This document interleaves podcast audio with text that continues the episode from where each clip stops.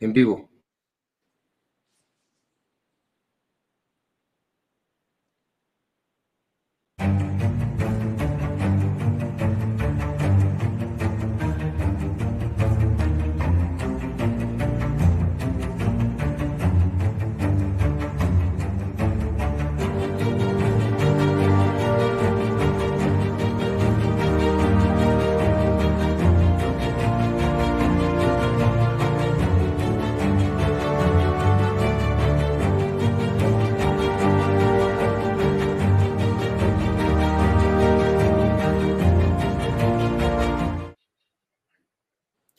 Amigos, amigos, amigos, es un placer tremendo nuevamente estar con ustedes en una emisión más de este su podcast que hacemos con tanta pasión y con tanto cariño llamado Nace una estrella. Y justamente el día de hoy tenemos una estrella tricolor tremenda que nos representó en unos Juegos Olímpicos en Seúl 1988. En un momento la vamos a presentar con un gusto tremendo, pero antes, mi compañero de fórmula, ¿cómo estás, amigo?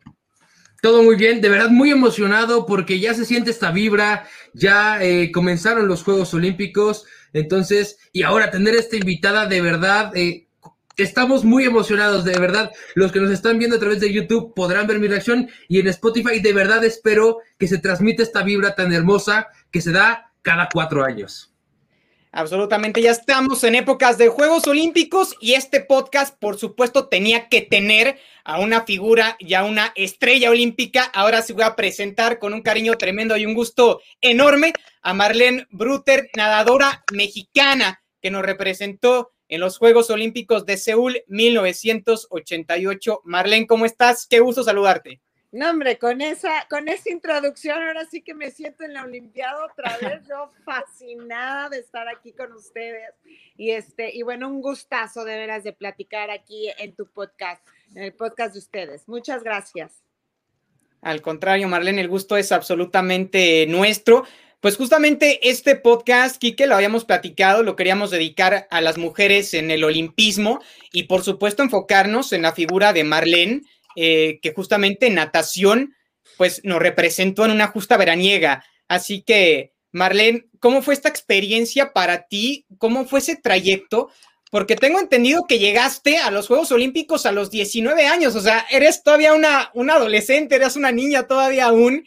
¿Y, ¿Y cómo fue para ti el ir a Seúl representando a México? Me imagino que fue una emoción y, un momento muy especial en tu vida que seguramente resguardas en tu corazón de una forma impresionante, ¿no? Bueno, mira, este, casi latinas, tenía 18 recién cumpliditos, este, y, y si yo lo veo hacia atrás, no vas a creer lo que yo te voy a decir, yo lo veo como una niña tonta, o sea, no, no, no veo la razón de no haber hecho más cosas ahí. Eh, costó muchísimo trabajo llegar, fueron 18 años de entrenamiento intenso, de perder amigos, de perder novios, de, hacer trabajos en la casa sola, este, de, de, dedicarse intensamente a, solamente hacer ejercicio y estudiar. Y cuando uno está ahí no lo siente. ¿Por qué te lo digo? Porque es como el sueño que todos tenemos, todo deportista tiene, es la culminación de un ciclo de entrenamientos, de lágrimas, de sufrimientos, también de cosas muy padres, pero eh, es la culminación de una etapa. Y cuando tú estás ahí, no la sientes. Yo empecé a sentir los Juegos Olímpicos muchos años después de haber regresado, cuando me di cuenta lo que ya no tenía, cuando me di cuenta lo que ya no, no estaba luchando por tener. Y y te voy a decir, hasta hoy en día, cuando hablan de los Juegos Olímpicos, o sea, yo todavía cargo mis aros olímpicos porque pues es parte de uno, ¿no? Como dicen ahí en Las Vegas, lo que pasó en Las Vegas se queda en Las Vegas, el que fue una Olimpiada es siempre olímpico, ¿no? Con una responsabilidad enorme, con, con una, toda la gente me decía, bueno, es que tú sacrificaste, lo volverías a hacer. Yo creo que sí, fue un momento impresionantemente bello, que se extraña, que no es superado el ya no tenerlo 30 años después, para no decir un poquito extra, eh, pero la experiencia que me deja y lo que me deja hacia el futuro y lo que yo le he podido dar a mis hijos y a, a mis estudiantes Eso no. te lo daría un deporte cualquiera, ¿no? Tienes que llegar a esos extremos para poderlo valorar y para poder tomar esa experiencia para las siguientes generaciones. Absolutamente. Oye, Marlene, eh, a, mí sí me gustaría, porque de repente he, tenido la, oportunidad de platicar con, varios atletas. Eh, si, si, nos puedes contar un poquito del tema del entrenamiento, porque por supuesto, ¿cómo fue creciendo o cómo fue creciendo Marlene en esta etapa de, bueno, eh, justo lo comentabas, ¿no? Fueron 18 años de intenso entrenamiento y cómo fueron esos cambios marcados que seguramente fue como... Y también mi otra pregunta sería, ¿en qué momento dijiste, yo voy a estar en los Juegos Olímpicos? Híjole, es una pregunta increíble porque yo desde chiquita, yo, yo no sabía lo que eran unos Juegos Olímpicos, ¿no? Cuando uno es, pequeño, pues ve los programas y lo que los papás le ponen en la tele, pero no encuentras la intensidad y no encuentras la, eh, eh, el sentido de, lo que estás viendo en la tele, ¿no? Eh, yo empecé a entrenar, yo era gimnasta y amaba la gimnasia, que de ahí venía la elasticidad que yo tuve en la natación, pero por recomendación médica, por un problema que había de huesos, le dijo a mi mamá que yo tenía que nadar para que las espaldas se me ancharan y prevenir un problema que podía ser familiar. Yo lloré, grité, pataleé, yo no quería salirme de la gimnasia y, pues ni modo, ¿no? mis papás me dejaron en la gimnasia y en la natación, pero en ese entonces en el Centro Deportivo Israelita, que es donde yo entrenaba, no había tanto espacio para los deportes. Entonces a mí me hicieron, bueno, a mi mamá le hicieron escoger si me quedaba en gimnasia o natación, pero no podía hacer las dos. Obviamente, como era recomendación médica, me dejó en natación y de verdad que yo lo di. Yo lo di, yo grité, yo pataleé, yo, yo no quería saber de la alberca. De hecho, a mí me acuerdo que en paz descanse mi entrenadora nos hacía correr y yo me llevaba unas botas de cuero con tacón de este tamaño porque yo no quería correr, yo quería lastimarme, ¿no? Yo no quería nadar. Y pasaron, digo, no te miento, dos, tres semanas y me llevaron a una competencia y gané.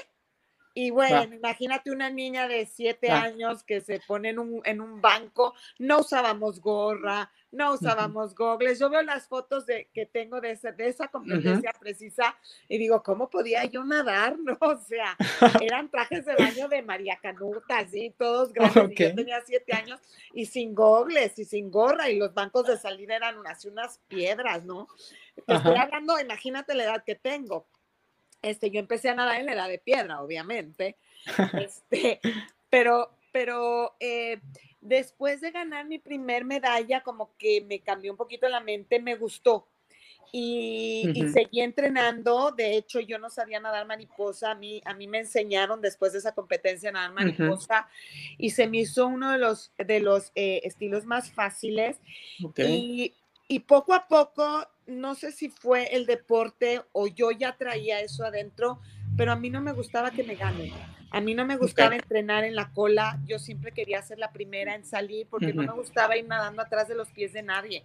Entonces yo tenía que apurarme para que el de atrás no viniera conmigo y no, me alcanzara, ¿no? Y no me gustaba perder. Y si yo perdía, bueno, pues me enojaba y a la siguiente vez el que me ganaba no me volvía a ganar. Entonces yo creo que fueron unos años al principio de, de, no valorar porque eres muy chiquito y de hecho yo estaba enojada pero el, sabor del triunfo desde chiquita me llamó mucho la atención, me gustó.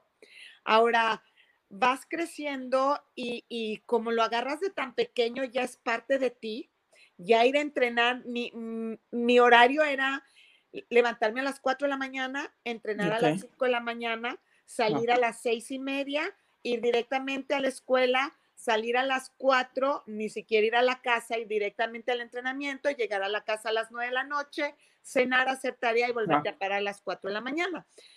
Pero sí, sí, fíjense que, que como ya es parte de ti, es que cuando entrenas a alguien cuando es pequeño, se vuelve parte de la vida, ¿no? Como que no lo veías ni raro ni malo. Esa era tu vida. No conocías otra cosa, no conocías ir a las casas de tus amigos a hacer trabajos no conocías salir con un niño cuando vas creciendo o que te invitan a tomar un café porque tú tenías competencia. Entonces, todo esto para mí fue normal. Entonces, yo no te puedo hablar de algún sacrificio, ¿no? Que diga, híjole, dejé esto por ser olímpica. Eh, si yo lo veo por fuera, te puedo decir todo lo que dejé.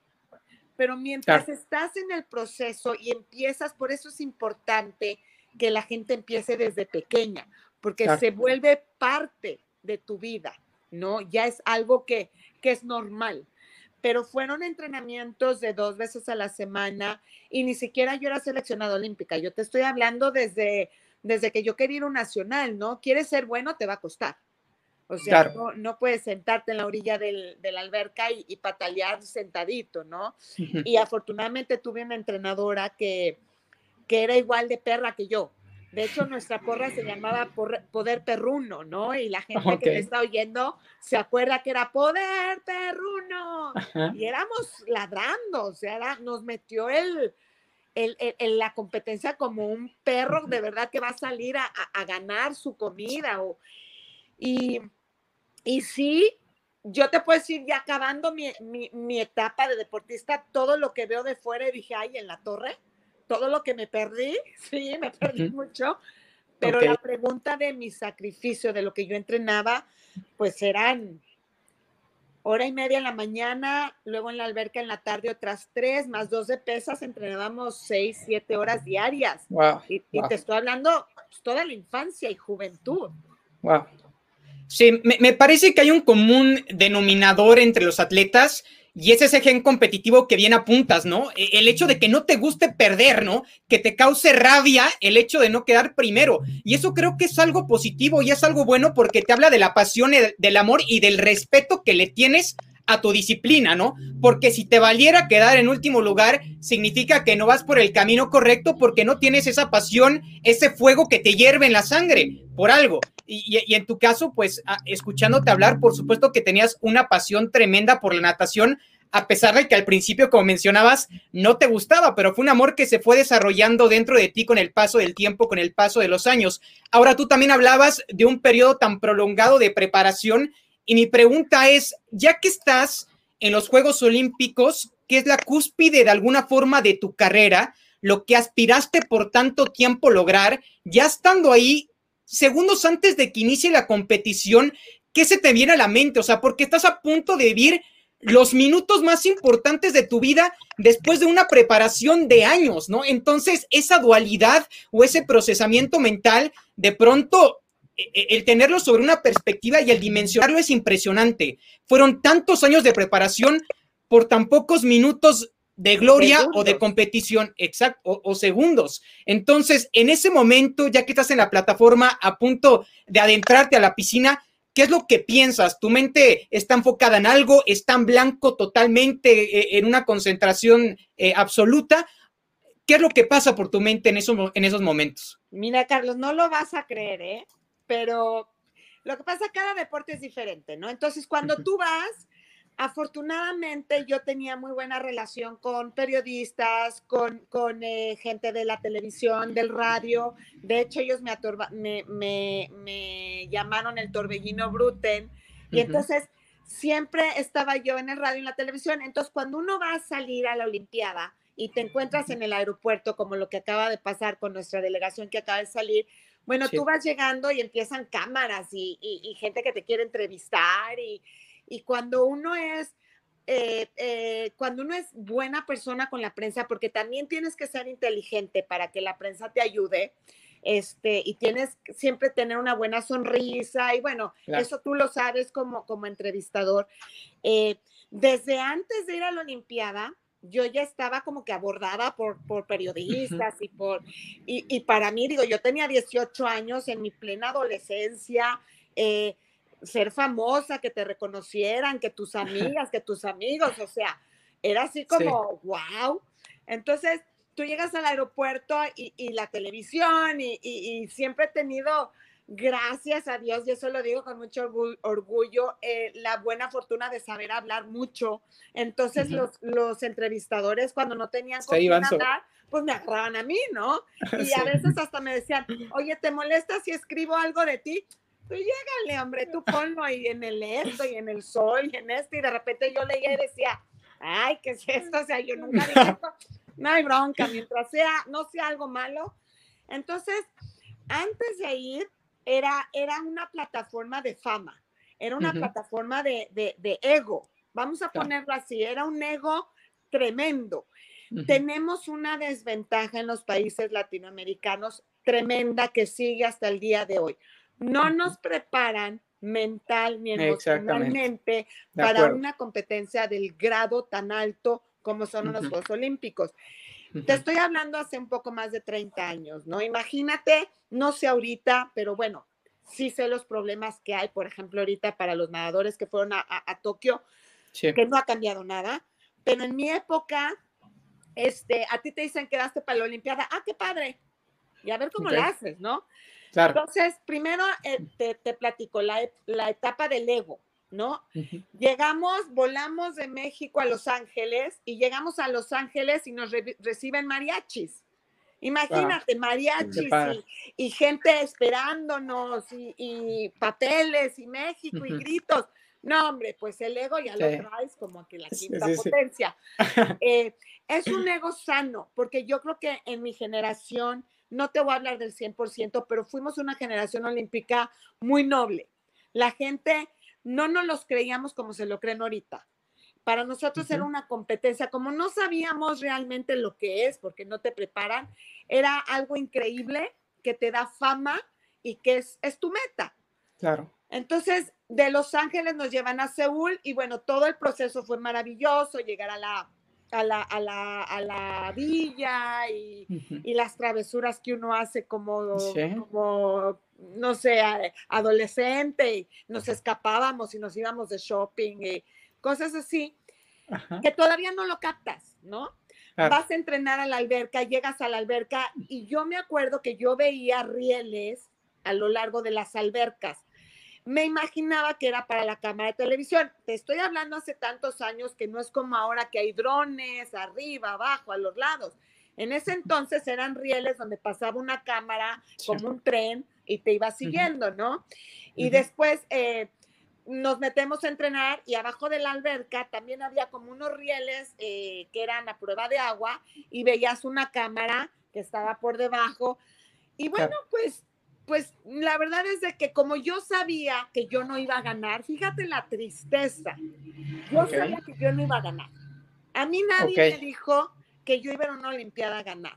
A mí me dijeron, ya llegaste y haz tu mejor papel. México no ha ganado desde el 68, haz tu mejor papel. Entonces, ah, pues bueno, yo me voy, me la paso a todo dar, voy a la Olimpiada, soy famosa, etcétera, y se acabó. Y hago mi mejor esfuerzo que para nosotros el romper el récord mexicano y que quedara como récord ya era un papel muy decente, ¿ok? Ok. Entonces, rápido te lo voy a contar. Eh, todo eso estuvo perfecto. Estamos preparadísimos.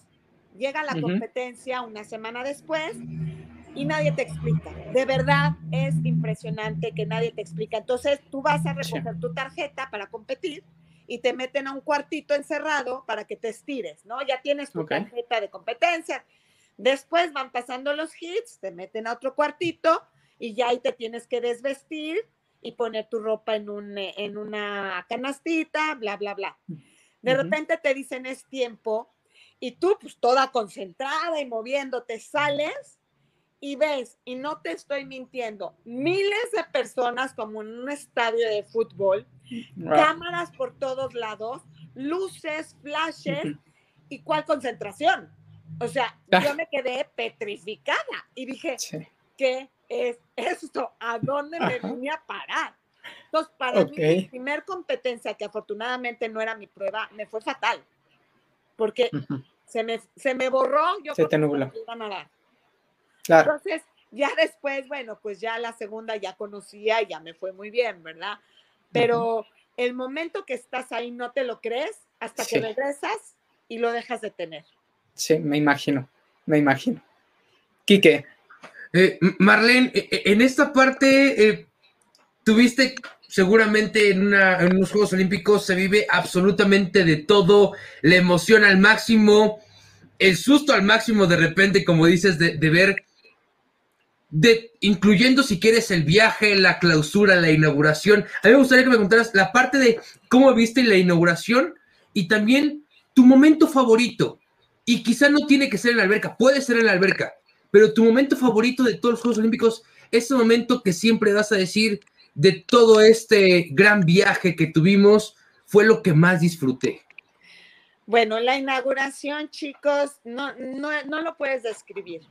Entrar a un estadio olímpico eh, lleno de gente, con la emoción, todos vibrando, con una, eh, una, energía impresionante, increíble, todos contentos, todos con ese deseo de ganar, eh, gente de todo el mundo, diferentes colores, diferentes sabores, diferentes olores. Es lo máximo. O sea, yo no puedo compararte esa inauguración más que con la inauguración de los Juegos de la Macabiada, que, es un año después pero la inauguración de los Juegos Olímpicos es algo que, te puedo describir de principio a fin como si fuera ayer y, no, y se nos acabaría el, programa, ¿no? No se me va a olvidar. Eh, y creo que ahí es cuando te la crees. Cuando estás desfilando y dando la vuelta al estadio, es cuando todo tu esfuerzo ha valido la pena. Eh, y sí tengo un momento que siempre lo cuento, y lo voy a hacer en chiquito. No tiene nada que ver con la competencia, no tiene nada que ver con los Juegos Olímpicos. Eh, yo era muy traviesa y tenía una amiga también muy traviesa nadadora. Y, dentro de la villa, nosotros teníamos guardaespaldas para todos lados y eran unas uh chiquititas con taconcitos, ¿no?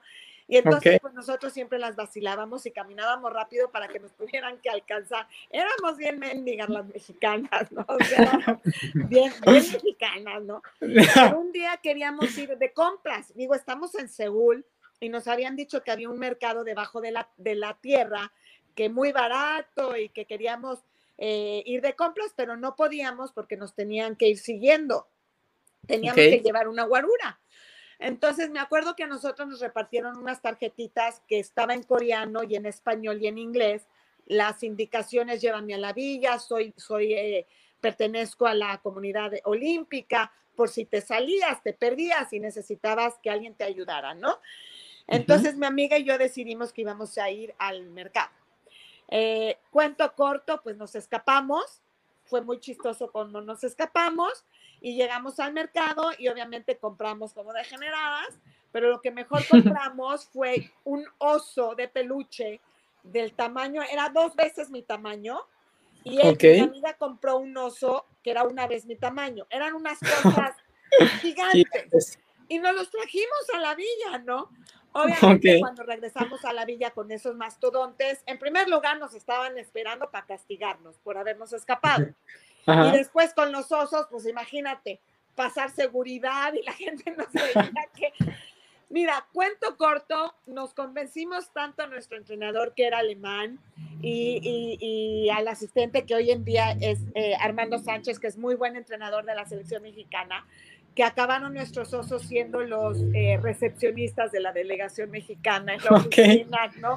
Entonces, cuando me dices que me acuerdo de las travesuras, o sea, de lo bien que lo pasas, de ya cuando estás ahí te relajas, después, eso fue después de la competencia, entonces ya no teníamos nada que perder y sí, hacíamos muchísimas travesuras y no solo de la Olimpiada, perdón que te interrumpa, de todos mis viajes, si me preguntas qué me acuerdo en mis 18 años como nadadora, te recuerdo todas las travesuras que hice. Claro. No, me, quedé con una duda, Charlie.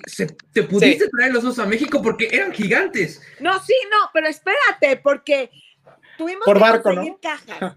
Entonces, el mío necesitaba una caja tamaño extra grande y el de, el de Marisol Rivera, que es otra olímpica, era otra larga. Ya que logramos ponerlos en caja, obviamente cuando tú viajas en una delegación no cargas tus maletas, las maletas ya las agarras en, en, México, ¿no? O sea, tienen tu número, si te fijas, en las de Tokio, por ejemplo, traen la bandera de Tokio, de México, y abajo tienen un número. Entonces, con ese número identificas tu equipaje, ¿ok? Entonces, llevaba el número y de repente en Los Ángeles no sale el avión y no sale el avión ya de regreso a México. Y nosotros, pues, ¿qué pasa, no? Y nos dicen, los propietarios de dos cajas con osos de peluche, por favor, acérquense a la entrada del avión. Querían, estaban confundiéndolos con droga, querían que abriéramos. Que estaban adentro. los osos. El pues tuvieron que hacerle de verdad, no existía tanto perro y rayos X como estoy hablando hace bastantes años. Entonces nos abrieron los osos para ver si no estábamos importando cosas de seguridad. No, hombre, nos metieron una, mira, no te puedo decir lo que nos metieron porque estamos al aire, pero de verdad, yo creo que todavía eso me acuerdo con mucho, con mucho, eh, con mucha simpatía, ¿no? Porque hasta con los osos retrasamos como una hora el avión de regreso. Y ese oso todavía lo tiene mi sobrina, porque fue el regalo de mi sobrina que tú conoces, Carlos, este, cuando ah, ella nació. Y todavía duró el oso.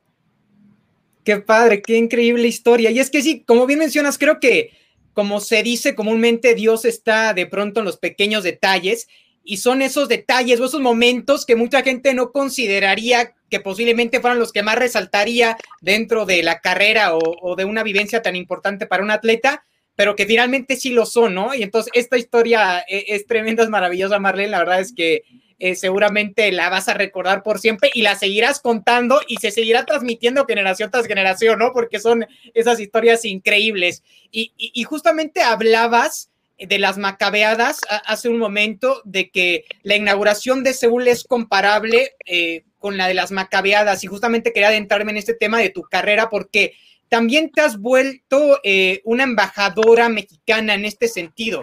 Has estado envuelta también en esta justa que para que la gente que no lo conozca son como las Olimpiadas, pero para la comunidad eh, judía y tú has estado ahí muy involucrada. Hablabas también de otra cosa muy importante y de la cual yo estoy muy de acuerdo contigo, que es de pronto a los eh, atletas mexicanos no se les da una formación integral en cuanto a lo físico, atlético y aparte lo psicológico y mental. Y creo que va muy de la mano, porque no es lo mismo ejercer una disciplina encerrado o en un entrenamiento a ejercer una disciplina ante los ojos de todo el mundo, como lo mencionaste, ¿no? Y es que yo salí y no dimensionaba la cantidad de focos, la cantidad de personas, la cantidad de flashes que me estaban viendo en ese momento. Y creo que sí es un shock muy grande que de pronto te puede petrificar. Ahora, te quería preguntar, tú ya en esta parte como coach, como asesora en las macabeadas, ¿tú qué le puedes dar como consejo a los atletas para poder eh, enfrentar el tema de un shock tan grande al competir en una, eh, en una justa tan importante? Bueno, yo creo, Carlos, que ahorita ya son otros tiempos, ¿no? Sí, sí, obviamente tiene que ir toda la parte mental, emocional con la parte física y atlética, pero estamos ya en otras épocas que ya no te espanta cualquier cosa. En primer lugar, vamos a hacer una diferencia. Cuando yo fui a la Olimpiada, yo tenía 18 años, pero estamos hablando de 1988. No hagan cuentas, ¿ok? Porque estoy un poquito viejita. Pero estamos hablando del 88, del siglo pasado, ¿ok? Entonces, todavía éramos muy, eh, híjole, como muy nobles mentalmente, nos espantaban mucho más cosas de las que espantan hoy en día, ¿no? Eh, hoy en día ya, ya hay psicólogos deportivos, ya el Comité Olímpico Mexicano, por ejemplo, ya tiene terapeutas, masajistas, doctores, psicólogos que no contábamos en esa en ese momento eh, y siento que ahorita ya se está un poquito preparada, ya está un poquito más preparada el, preparado el deporte mexicano para enfrentar la parte emocional que hace, que hace unos años. Ahora, para Tokio no lo puedes comparar. Desafortunadamente venimos de una pandemia en donde los deportistas tuvieron que entrenar en la casa. Eh, entonces, esta Olimpiada yo creo que va a ser una Olimpiada muy diferente en el sentido emocional. Yo te digo, por ejemplo, nadadores nada más van tres. Es una tristeza eh, no solamente nadadores, o sea, los deportes van incompletos, la forma de calificar fue tristísima, la forma, los mismos nadadores americanos, alemanes, rusos, los chinos, los que han ganado medallas olímpicas, no están en su mejor momento. Entonces, creo que cada época tiene sus, sus haberes y sus teneres.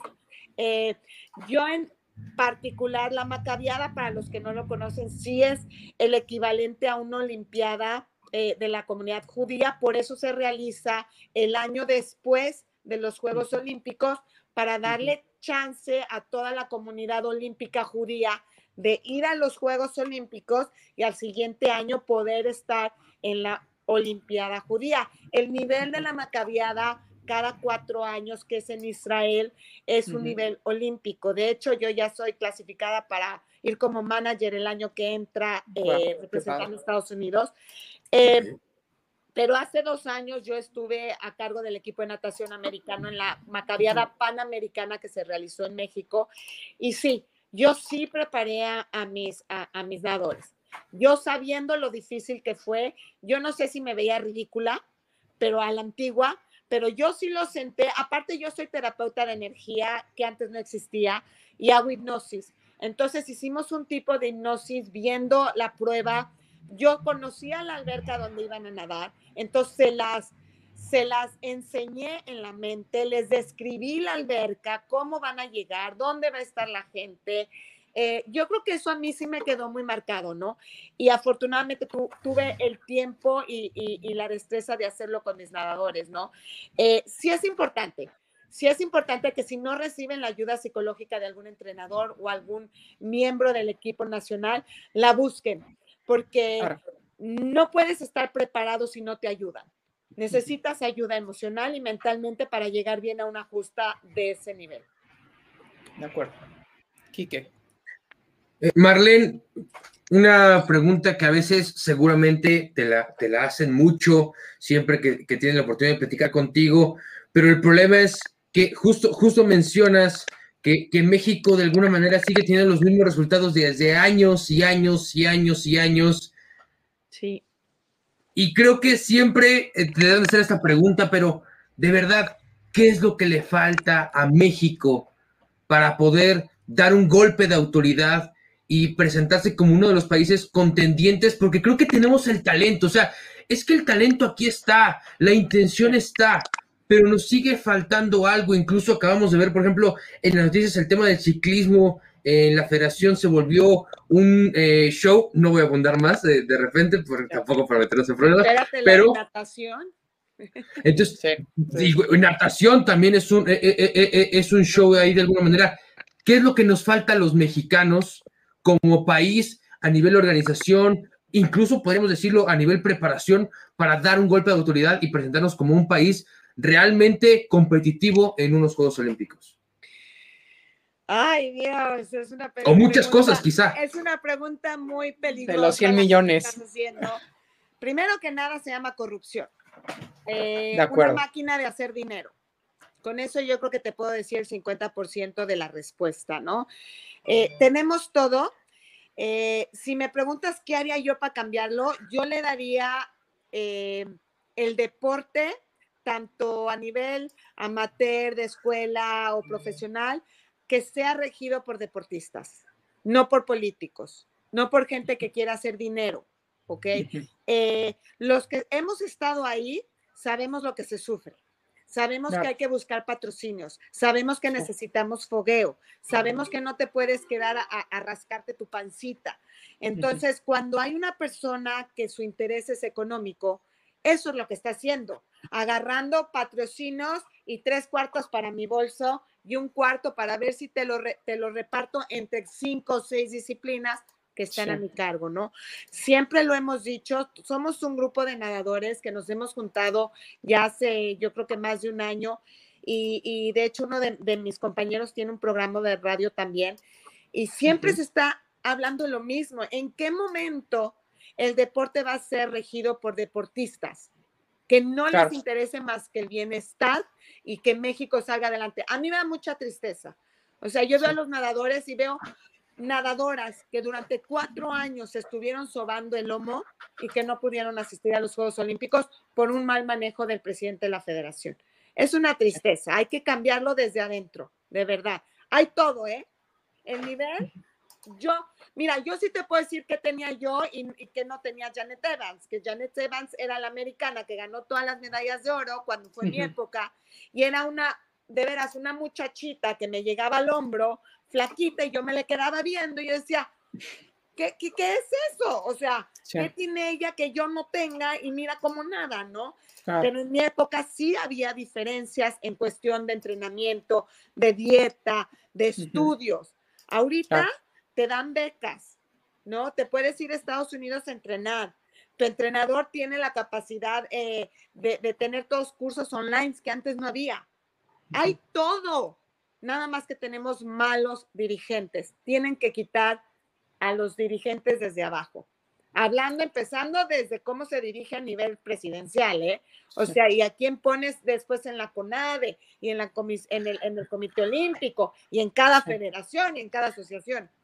O sea, resumen, olvídalo por ejemplo, digo, eh, insisto, son, son, temas peligrosos, caminos eh, turbios que de repente podríamos tocar en este tema de Nace una estrella, pero ya tenemos, por lo menos, digamos que de nombre a un atleta dirigiendo uno, uno de los máximos eh, institutos. Pero creo que ese es el problema, tenerlo de nombre nada más. me vas a meter en muchos problemas si te contesto esto. No sé de quién me estás hablando pero hay veces que el atleta también se politiquiza, ¿no? Claro. Y, la política sabemos que nuestro país es sinónimo de, un simbolito ahí con una S. Entonces, eh, eh, yo creo que, hijo, es bien difícil, porque sí hay una deportista, pero politizada. Necesitamos deportistas Mira, a lo mejor yo no te puedo decir si sí o si no, pero a lo mejor deportistas que no necesiten eh, valor económico, que tengan el suficiente dinero para no tener que robar y poder dirigir el deporte. O gente que realmente quiera ayudar de su tiempo y a lo mejor que reciba un sueldo decente, pero no que se meta para ver de dónde agarro, ¿no? Que, que, que desgraciadamente, no estoy diciendo una mentira y, tú me preguntas qué hace falta, pues hace falta amor al deporte y hace falta entrega 100% algo que no sea para satisfacción individual, sino para que lo hagas por tu país. Porque subirte un podio y que canten el himno nacional no es una responsabilidad chiquita. El ir a los Juegos Olímpicos y llevar unos pants donde está la bandera de tu país y de repente sales y dices una mala palabra, ¿quién queda mal? Tu país es una responsabilidad que necesitamos todos tenerla. Si lo vas a usar, si vas a usar tu bandera, úsala bien en alto, ¿no? Entonces hay que cambiar desde eso, hay que realmente querer al país y, y querer que cambie, porque si no, todo va a estar igual. Sí, no, absolutamente. Un atleta se tiene que enfocar en su deporte y no tiene que estar buscando a lo largo de toda una justa olímpica o de la olimpiada, como se le llama al trayecto eh, de los Juegos Olímpicos y de la preparación, no estar buscando patrocinios, a ver cómo le voy a hacer para, para alimentarme, para prepararme. Eh, el deportista tiene que enfocarse en su deporte, no se tiene que enfocar en lo demás, en el financiamiento, eso no tiene que existir, tiene que estar 100% enfocado en competir, ¿no? Entonces también nosotros como aficionados es muy fácil encender el televisor y decir es que México no gana nada cada, cada cuatro años y no es tan sencillo, es todo un proceso. Tú ves a Estados Unidos como entrega becas a niños desde los cinco años que les den potencial, o, en China o, o en Gran Bretaña, es decir, en los países desarrollados, y lo hemos platicado aquí, Kike, ya en diversas ocasiones, el deporte y la cultura son un sinónimo del crecimiento de tu país, punto y final,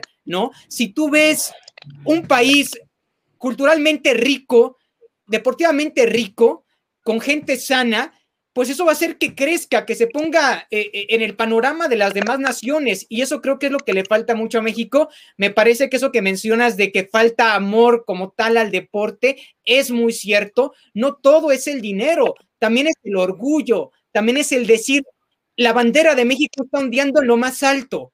Y creo que eso es algo maravilloso de poder presumir y de decir con tanto orgullo y desde el corazón y que inspira a los mexicanos, ¿no? Porque si una niña chiquita de tres años, una nadadora, ganar la medalla dorada, estar en un podio con el himno nacional, pues le va a inspirar a llegar también a ese lugar, ¿no? O sea, nosotros no sabemos cuál es el impacto que tienen las grandes leyendas los grandes íconos del deporte, pero es inmenso, ¿no? Eh, tú te puedes inspirar con base en lo que ves mediante un televisor de algún deportista, de algún atleta para emularlo. Entonces, eso hay que comprenderlo, hay que impulsar mucho el deporte en México, hace mucha falta eso, no se le da el escaparate necesario. Lo hemos platicado también, que de pronto solo es el fútbol y lo demás no importa, ¿no? Eh, lo demás no importa, es el fútbol y ahí sí vamos a invertir millones y millones y millones de dólares, pero los demás deportes, ¿qué? Y los demás deportes también cuentan y cuentan mucho porque hay gente muy talentosa en México que lo puede lograr, como bien mencionas, falta buena planación. De hecho, se ha criticado mucho al presidente de la Federación Mexicana de Natación, Todorov, eh, por Felipe El Tibio Muñoz y por el mismo Fernando Platas, de clavadista histórico mexicano, que también por ahí eh, se quiere postular para ver si puede ser el próximo presidente de la Federación Mexicana de Natación, que es por supuesto un atleta consagrado. Y, como tú mencionas, pues creo que podría ser un diferenciador que un atleta esté también dirigiendo a una federación sabiendo lo que conlleva y la responsabilidad que se tiene, primero para la preparación y luego para llegar a una justa y representar dignamente a tu nación. Entonces, en eso estoy totalmente de acuerdo contigo, Marlene. También enfocarnos en la figura de la mujer, eh, Kiki y yo lo platicábamos anteriormente, desde Sydney 2000, al menos una mexicana ha ganado una presea para México. Entonces, el impulso y la importancia de la figura de la mujer en el deporte es importantísimo. ¿Tú cómo lo ves? Mira, mencionaste dos cosas que, me, me, saltaron mucho. La primera fue la crítica, ¿no? Que levanta, abren, eh, prenden el televisor y obviamente no hay preseas, eh, de hecho, yo me acuerdo que dicen es que la gente se está ahogando o, no va a llegar a la meta, no sé, en, alguna carrera. Es muy fácil criticar, pero estamos acostumbrados los deportistas a recibir críticas. Lo triste es que la gente se lo crea que somos malos, ¿no? Porque como tú dices, no ven que en México no hay ayuda, ¿no? Yo he visto gente, yo entrenaba en el CEDOM con gente que ganó preseas doradas en atletismo y no tenían que comer. Tenían que desayunar y comer en el sedón, que eran unas comidas espantosas, y dormir en un mini cuarto en el sedón porque no tenían dinero. Entonces, sí. Hay una comparación muy grande con los países primermundistas, con nosotros, que ellos se dedican no se tienen que preocupar en absolutamente nada. Es un ciclo de cuatro años donde tienen su vida resuelta y solo tienen que entrenar. Eso en México no existe. Entonces, criticar, hay que abstenerse de las críticas porque no saben lo que hay detrás y estoy completamente de acuerdo. Ahora, eh, la mujer sí, las mujeres sí hemos eh, sobresalido y, y creo que es un esfuerzo doble porque en México, te lo vuelvo a repetir, no solamente está el deporte, siendo mujer tienes una casa, tienes hijos, tienes trabajo, que nadie te ayuda, ¿no? Entonces tienes que por eso la mujer se retira muy a temprana edad, cuando ya quiere formar una familia, porque no hay manera de poder entrenar y mantener una casa y mantener unos hijos, ¿no? La preparación es, es eh, viene de la mano con la parte económica, con la parte del subsidio que te van a dar a ti. Eh, algo más te iba a decir, pero se me acaba de olvidar. ¿Qué me dijiste al final, Carlos? es que ya no, justamente del papel de la mujer eh, en el olimpismo, porque desde Sydney 2000 al menos hemos tenido una mujer que se ha podido subir al podio. Entonces, para nuestro país, la mujer ha sido importantísima en las justas veraniegas, en los Juegos Olímpicos. Entonces, tu opinión sobre, sobre la imagen de la mujer, lo que representa para nuestro país, eh, justamente, también contemplando eh, que se conmemoran, al menos en esta justa, 121 años desde que las mujeres ya empezaron a participar en los Juegos Olímpicos y, para México desde 1968. Entonces, me parece que la figura de la mujer eh, es un pilar central si tuviéramos que describir la historia olímpica para nuestra nación?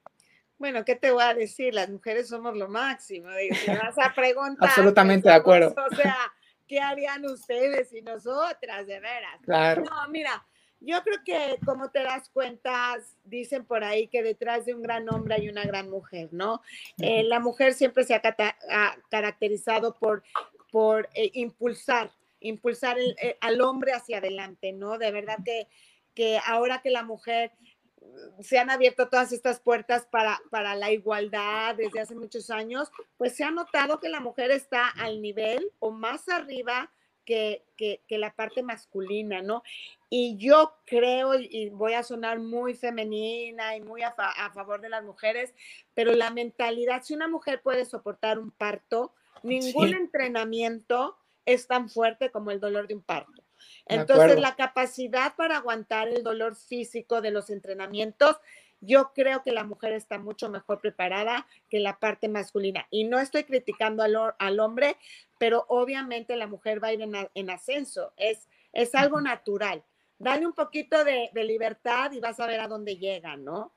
Así que aguas con la que traes en casa, porque son muy fuertes. siento que, que, que, de hecho, pues tú velo en la política también, ¿no? Mujeres presidentes y lo que viene.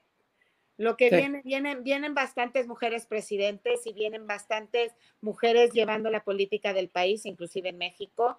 Entonces, pues hay que dar, hay que dar valor, ¿no? A, toda la parte femenina. Y soy pro Totalmente. Totalmente, de acuerdo. Quique, ¿tu, ¿tu, opinión con respecto a esto? No, de acuerdo. A, ver, este, volvemos a lo mismo. Lo comentabas muy bien. Eh, nuevamente, aparecen eh, eh, las mujeres mexicanas. Afortunadamente, yo, yo, yo lo hemos dicho, hemos tenido ya un episodio especial solo de México 68. Soy apasionado de esas Olimpiadas. No tuve la oportunidad de verlas en vivo, pero afortunadamente existen los videos, existen los libros, existe la oportunidad de hacer entrevistas con los atletas y eh, yo, yo, quedo fascinado y, es muy curioso la manera en la que te cuentan siempre las cosas. Eh, tuve la oportunidad de platicar tanto con, con Felipe El Tibio Muñoz en algún momento como con Maritere y me emocionó mucho la manera en la que me cuenta Maritere las cosas. Además, no sé, bueno, tal, tal vez de alguna manera te lo hace muy detallado, te lo hace sentir ahí. O sea, Maritere me hizo sentir, me, contó una historia de cuando ella se tuvo que ir solita la, de la villa a la competencia porque todos estaban festejando que Felipe había ganado, y entonces que se tuvo que subir a un autobús y que fue un show, y, y, nos veías a todos ahí en el estudio preocupados, sabiendo que era una historia que había pasado hace más de 50 años, entonces fue increíble, la vuelvo a contar y ni siquiera la viví yo y me vuelvo a preocupar, entonces es increíble cómo nos cuentan esta historia nuevamente. Por ejemplo, aquí eh, nos, nuevamente le agradezco a Marlene por estar con nosotros. Me imagino al oso, o sea, al oso me lo imagino, me imagino el mercado, o sea, necesitamos en algún momento, Marlene, que nos compartes esa foto, por favor, para poderla aquí compartir con todos nuestros amigos. Y de verdad es increíble. Y desde ahí, nuevamente, se dio la oportunidad, porque fue, en aquella época fue Maritere Ramírez ganando medalla de bronce en, los 800 metros libres, pero también fue Pilar Roldán en, esgrima, ¿no? Y de ahí todo, Joaquín Capilla, o sea, Joaquín Capilla. Entonces, se viene una generación que seguramente, pues por supuesto, ya para, para Saúl 88, eh, Marlene, todo, todo, este, todo este gran gremio y que empieza poco a poco la mujer a avanzar y llega a los Juegos Olímpicos de Sydney y es cuando se da por primera vez una medalla de oro para una mujer, en este caso Soraya Jiménez, y que ahora lo vemos y si lo queremos analizar a nivel global, estos van a ser los Juegos Olímpicos donde en porcentaje va a haber la, si no me equivoco, es 78-52, 78 porcentaje de mujeres, 52 de hombres, van a ser los más parejos de la historia, pero es algo que se ha ido construyendo poco a poco y que han comenzado con ciertos personajes que hoy se agradece que se tenga esa oportunidad porque va, van a ser unos Juegos Olímpicos que vamos a disfrutar muchísimo. Entonces, poco a poco se ha ido construyendo esto. Yo de verdad estoy muy emocionado y una vez más le agradezco mucho que estés aquí, Marlene, con nosotros. Gracias. Antes, antes, antes quiero comentarles algo.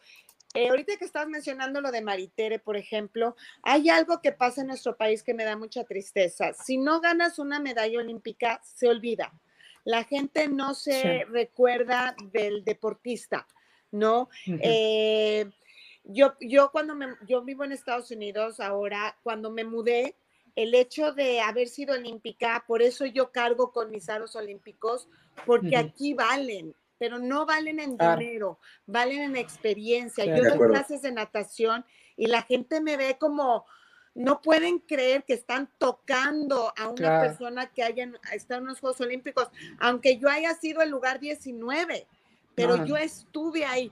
En México, si no ganas una medalla olímpica, no exististe. Y eso es una tristeza. Tú estás hablando ahorita, por ejemplo, Maritere. Maritere es una figura, y, también estuvo Laura Vaca ahí también, que no pudo exactamente. No, Tibio, porque Tibio ha seguido con su carrera deportiva, política, lo que quieras, y él ha estado involucrado en el deporte. Maritere poco a poco. Eh, Joaquín Capilla, digo, yo acabo de ver a, las fotos de Guillermo Echeverría, eh, me da tristeza. O sea, no tienen por qué dejar, no ganas, no importa, ¿no? O sea, sí importa, pero no importa, no sé si entienden.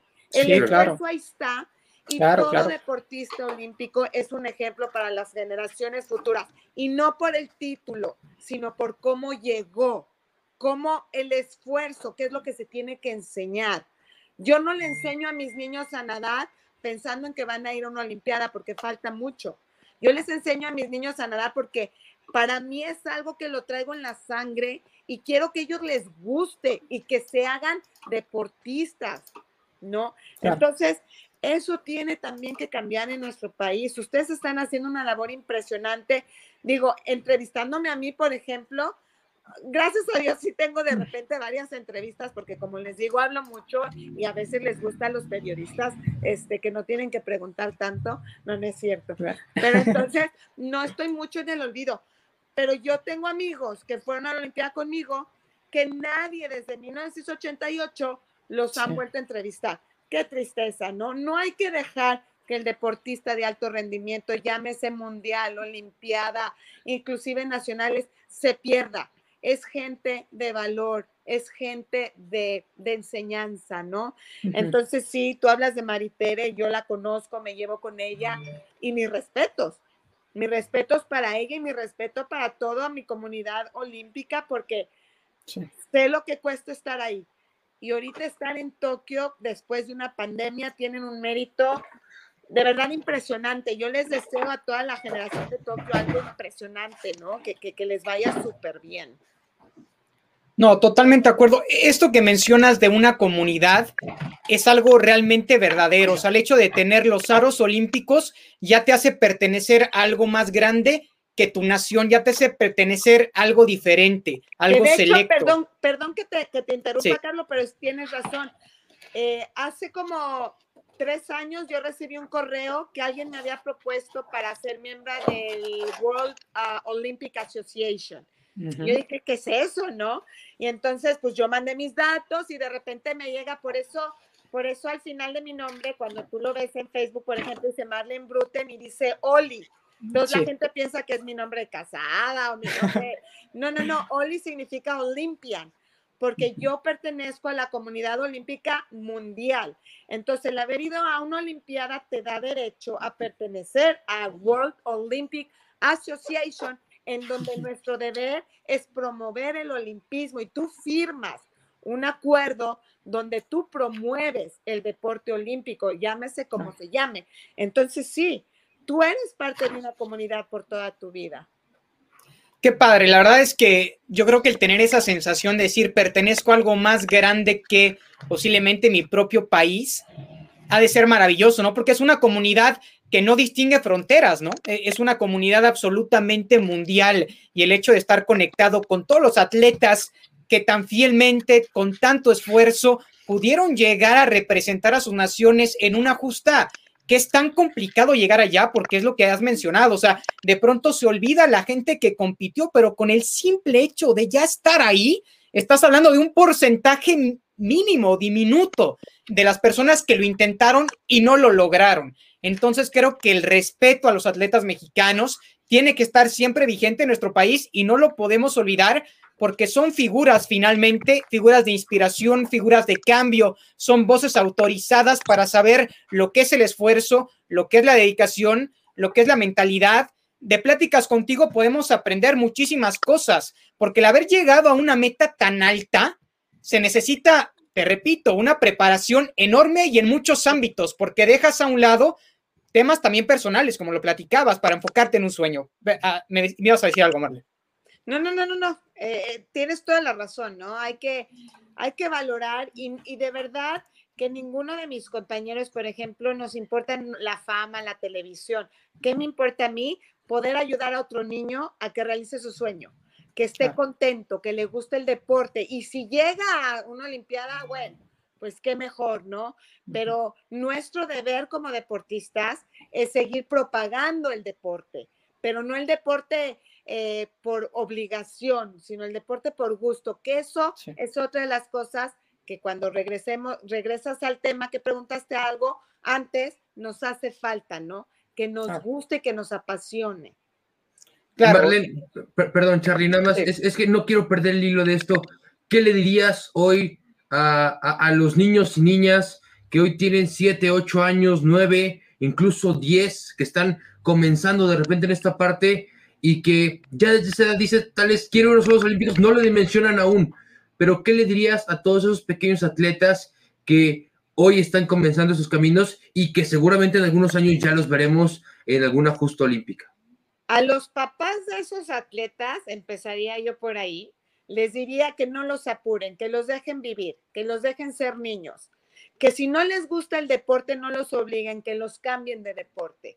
No, no porque uno quiere que su hijo sea de nadador, lo va a volver nadador, ¿no? Son esos niños que entrenan toda su vida y cuando llegan a, un, a una edad adulta y tienen posibilidades, lo dejan.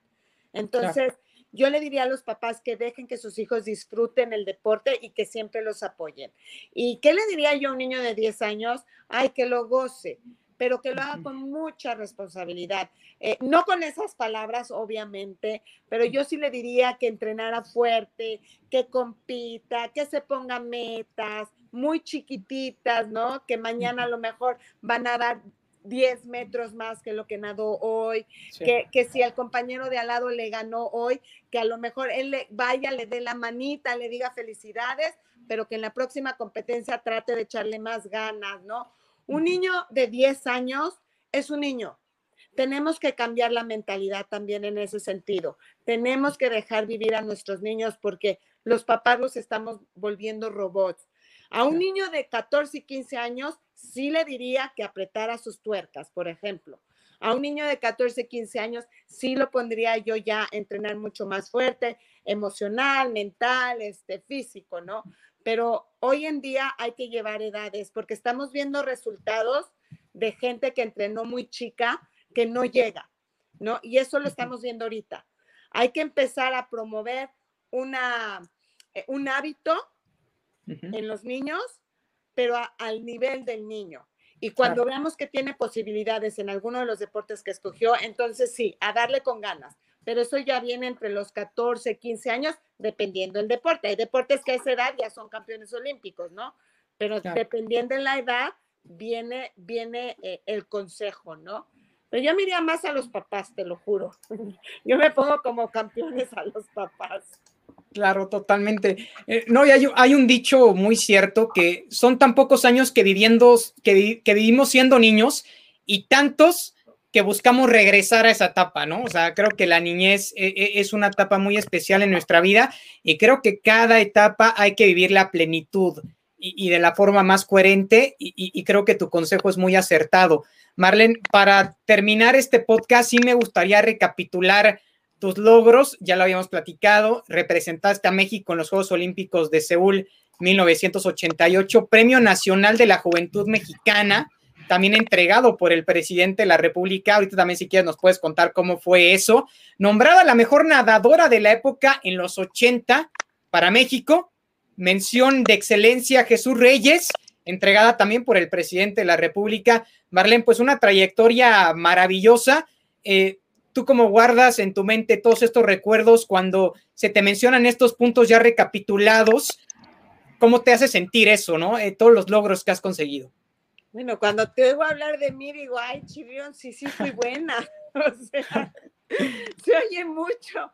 No, es, es, mira, miren chicos, es algo que, que no lo puedes describir, describir, de veras que fueron muchísimos años eh, como te dije, no me gusta perder. De hecho, me han propuesto regresar a nadar varias veces como máster y si no tengo el tiempo para hacerlo bien, no regreso, ¿no? Por eso no he regresado, porque no tengo el tiempo para hacerlo bien. Eh, es, es, una eh, educación muy, muy hermosa que lo llevo hoy en día con mis hijos, con mi vida.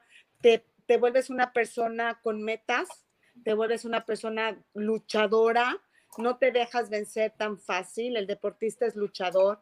Entonces, pues mi trayectoria suena padrísimo, sí, eh, estuve con el presidente en varias ocasiones, tengo fotos con él, eh, estuve eh, casi, casi llegando a, Estados Unidos con el presidente de Estados Unidos, pero se nos cebó.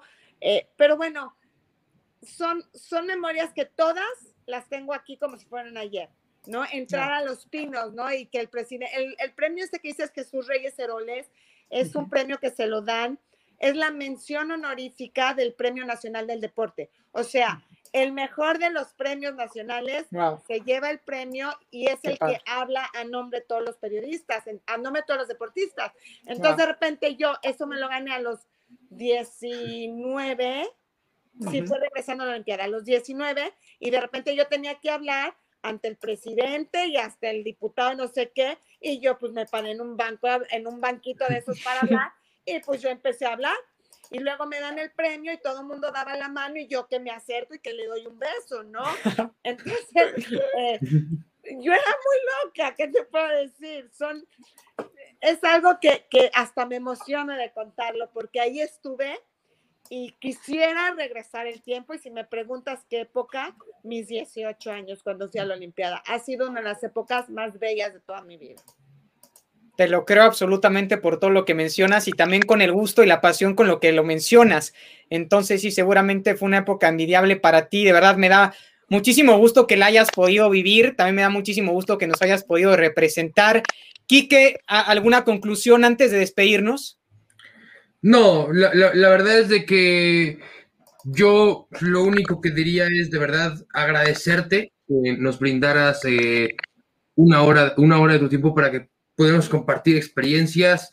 En algún momento, por supuesto, estaremos encantados de volverte a tener aquí en Nace una Estrella y seguir contando historias. Nos, debes la foto, nos debes la foto de los osos y una historia, ya justo lo comentaste, te podrías llevar más tiempo platicando de esa anécdota, una historia más a detalle de todo lo que sucedió con, con este oso. Las puertas están abiertas y en serio agradecemos muchísimo que estuvieras con nosotros en este proyecto que sigue poco a poco avanzando y que bueno, ahora se, dio la oportunidad de platicar contigo y que será eh, el inicio porque ya están los Juegos Olímpicos comenzando, entonces que, nos llenemos de toda esta emoción y que por supuesto la gente la invitamos a que este, escuchen este episodio, que escuchen los demás episodios que tenemos eh, aquí en Haz una Estrella. Entonces, de verdad, Marlene, muchísimas, muchísimas gracias. Gracias a los dos. Para mí, de veras, cuando me, invitaron, bueno, es regresar a, mi juventud. Se siente bien bonito que otra vez se acuerden de ti, la verdad. Entonces, es lo máximo. Yo de verdad les agradezco y les deseo muchísima suerte en su programa. Los dos son unos chavos increíbles, así que el programa va a tener muchísima suerte. Y este, y aquí estoy. Ya saben que me encanta hablar, así que cuando no tengan, como les decía yo a los, a los reporteros en mi época, cuando no tengan de qué escribir, pues nada más invítenme, no hay problema. Aquí estoy para todo lo que se les pueda ofrecer, ¿sale? No, hombre, Marlene, muchísimas gracias. Para nosotros ha sido un placer tremendo el poderte tener en este espacio de Nace una estrella, recapitulando la historia de una estrella que eres tú y por supuesto que una estrella, una estrella que brilló tan altamente en los Juegos de Seúl 1988 representando a México. Muchísimas gracias a toda la gente que nos sigue, que nos escucha, que nos comenta. Eh, como bien mencionaba aquí, que los invitamos a que escuchen los podcasts anteriores también conociendo más acerca de diversas figuras en el mundo del deporte y también, por supuesto, una invitación enorme a que vean los Juegos Olímpicos que ya están por comenzar. No se los vayan a perder. Se costó tanto trabajo poderlos lograr en medio de una pandemia. Finalmente se consiguió hacerlo y a disfrutarlos y también apoyar a nuestros atletas mexicanos que van a estar ahí rifándose la vida por nosotros. Así que muchísimas gracias y recuerden que todos los días nace una estrella. Hasta la próxima.